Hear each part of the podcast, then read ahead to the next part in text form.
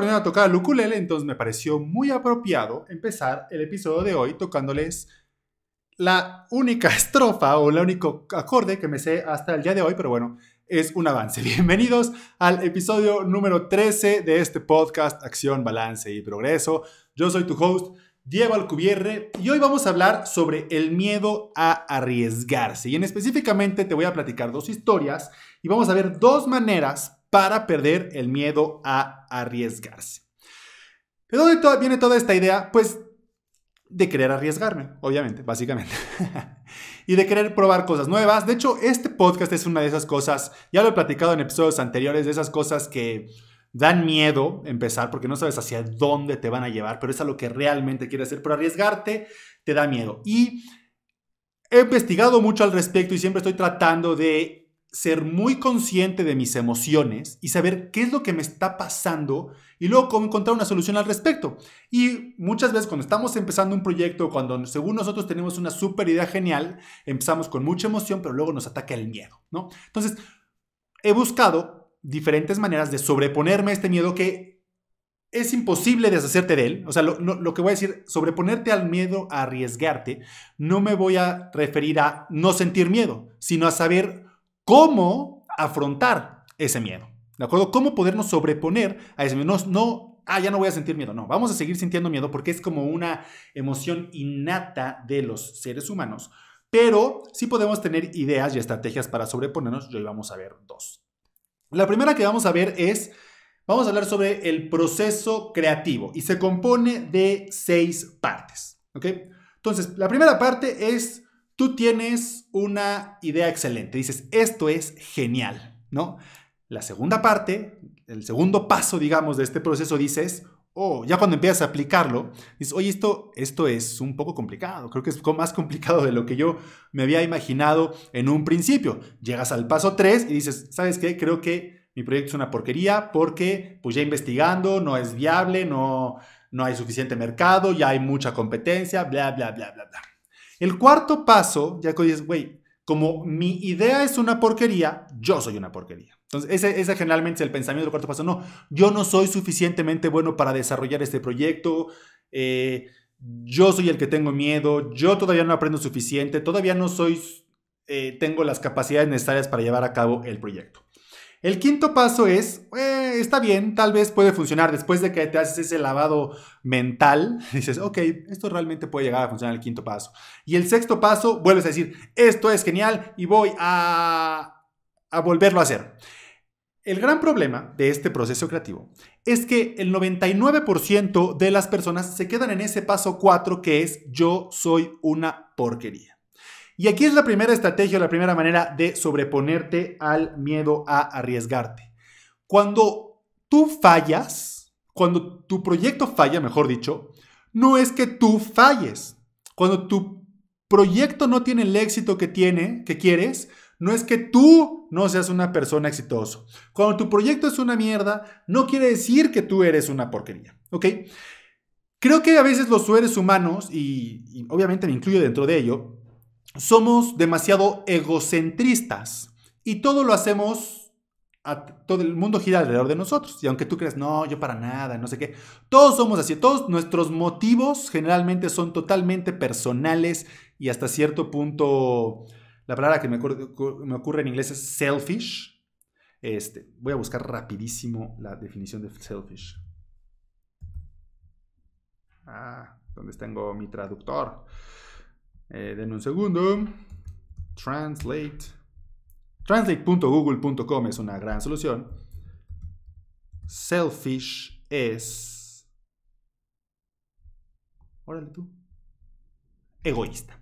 Muchos somos egoístas. Creo que todos somos egoístas. Entonces, generalmente, ah, nos queremos, como que nos azotamos y decimos, no, si mi proyecto no es bueno, yo no soy suficientemente bueno. Y una de las mejores maneras para sobreponerte es saber que el mundo no gira alrededor de ti y que no porque tu proyecto llegues a pensar que es una porquería, pienses que tú eres una porquería. ¿ok? Aún así, vas a pasar por ese proceso mental de esto es genial, esto se está complicando, esto es una mierda, sáltate el yo soy una porquería y dices, bueno, esto sí realmente puede empezar a funcionar y esto va a ser genial.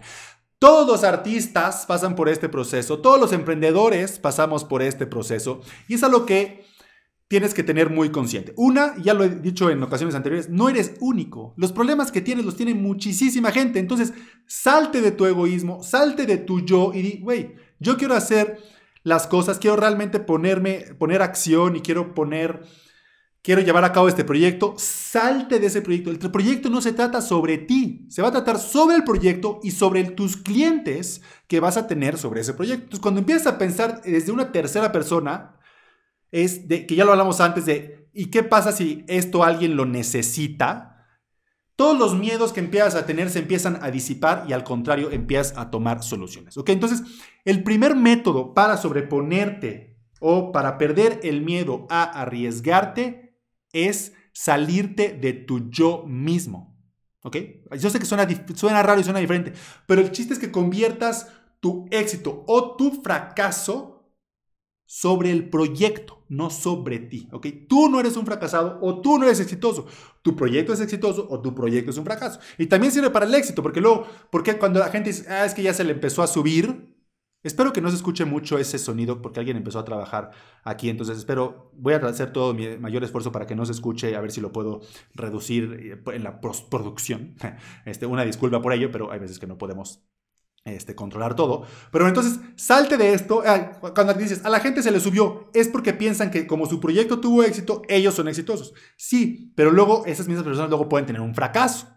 ¿De acuerdo? Entonces, salte de ti mismo, salte de tu egoísmo, salte de tu todo gira alrededor de mí y convierte tus ideas y tus proyectos sobre las ideas y sobre los proyectos. Es el primer consejo que te puedo recomendar. De hecho, en las notas del episodio, que las puedes ver en diegoalcubierre.com diagonal episodios, ahí buscas el episodio número 13, vamos a poner una imagen de este proceso creativo y vamos a circular en rojo ese yo soy una porquería. ¿De acuerdo? Es la primera parte.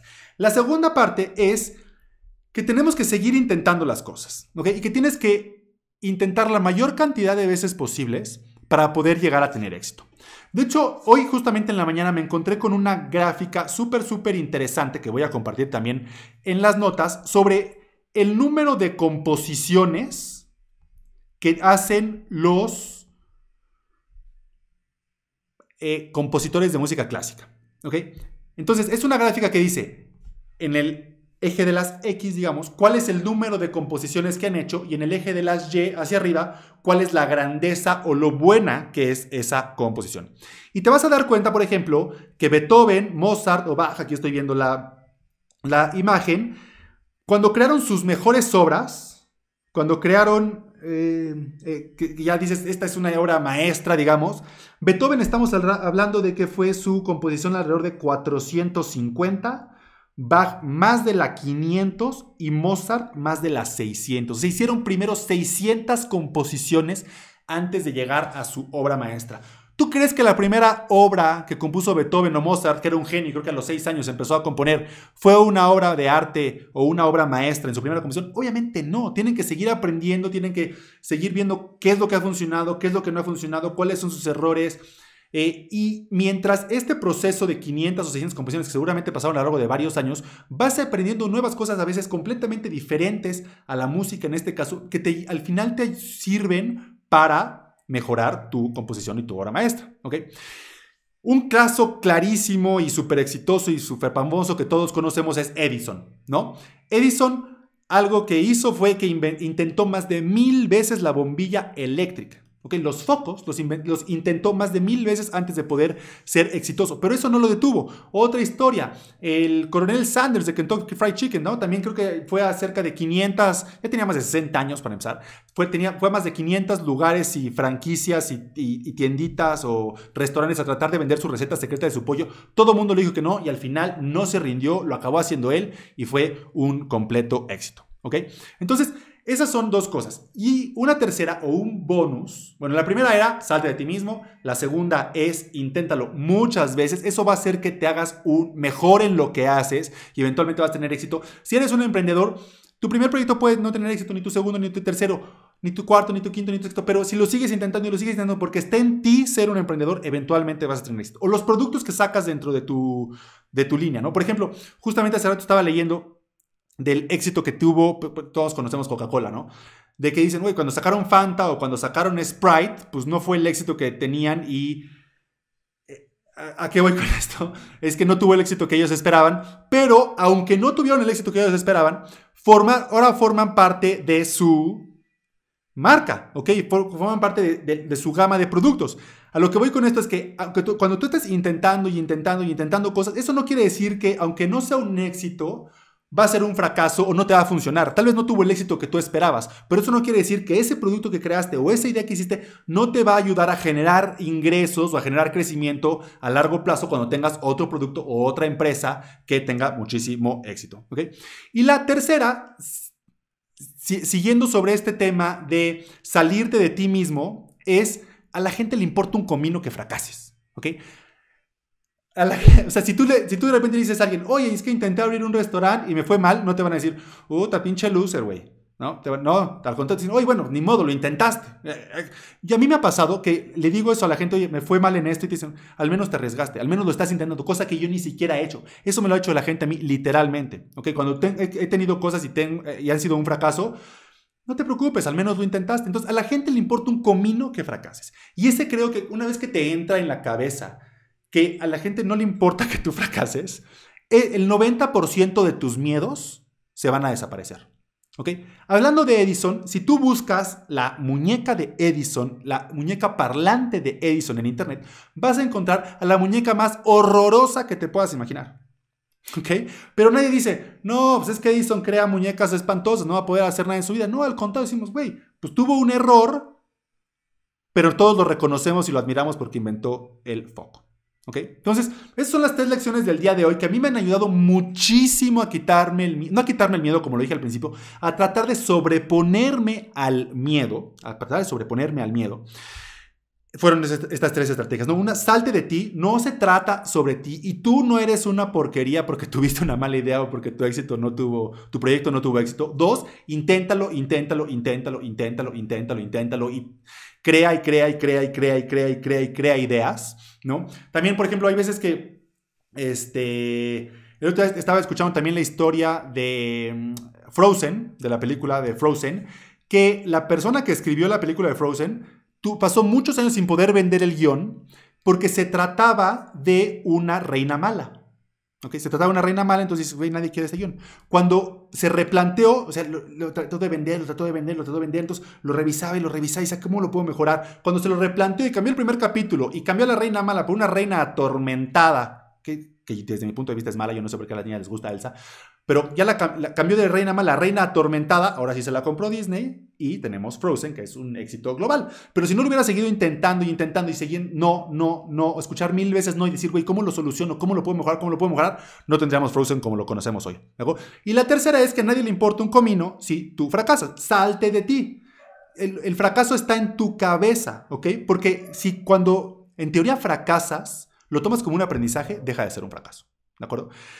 Voy a cortar el episodio hasta el día de hoy. Creo que he dicho todo lo que tenía que decir. Ya me tiene desquiciado lo que estén haciendo en una casa aquí cercana. Espero que realmente ustedes no lo lleguen a escuchar. Pero bueno, están muy buenos estos aprendizajes. A mí me han ayudado muy cañón a, ayudarme a sobreponerme a los miedos y a aventarme a hacer las cosas. Realmente a sacar al mundo mis proyectos. Algunos funcionan, algunos no. Pero eventualmente como el interés compuesto de todos estos intentos y todos estos proyectos empieza a sumar, y empiezas a tener el éxito que no te imaginabas. ¿De acuerdo? El éxito que de repente veías muy lejano, de repente volteas y dices, ¡guárale! ¿Cuándo lo logré? No lo puedo creer. ¿De acuerdo? Entonces, acuérdense que las notas, o sea, para que vean estas las imágenes que las dos imágenes que les conté sobre el proceso creativo y sobre esta gráfica sobre el número de composiciones y la grandeza de las composiciones de los de Mozart, Bach y, Beethoven en específico, las pueden encontrar en diegoalcubierre.com, diagonal episodios y ahí buscan el episodio número 13, ¿de acuerdo? Y también vayan a accionbalanceprogreso.com para que se inscriban, para que les pueda avisar cuando hay nuevos episodios y si ya publiqué para este momento el ebook que estoy teniendo sobre cambiar tus estados emocionales, que está súper genial. Al día de hoy no lo, he acabado, pero posiblemente esté escuchando este podcast en un año y ya está listo. Entonces, de accionbalanceprogreso.com para que lo puedas descargar completamente gratis. Que estén muy bien y nos vemos en el episodio número 14.